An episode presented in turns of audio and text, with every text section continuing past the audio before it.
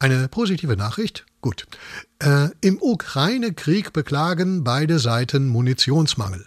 Ja, richtig positiv wäre die Nachricht, würden beide Seiten sich nicht mehr beklagen über den Munitionsmangel, sondern ihn bejubeln. Könnte da diese künstliche Intelligenz nicht mal für sorgen? Ah, kann sie nicht.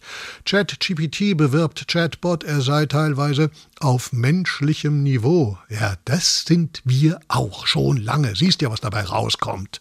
Schade.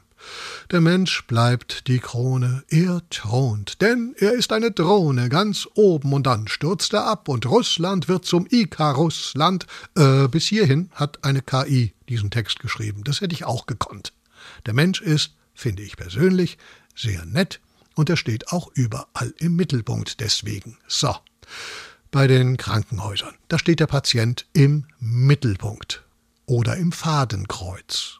Nein, es geht um den Menschen, nicht ums Geld. Auch bei Credit Suisse und Schiss und bei allen Banken überhaupt. Geld haben die ja gar nicht.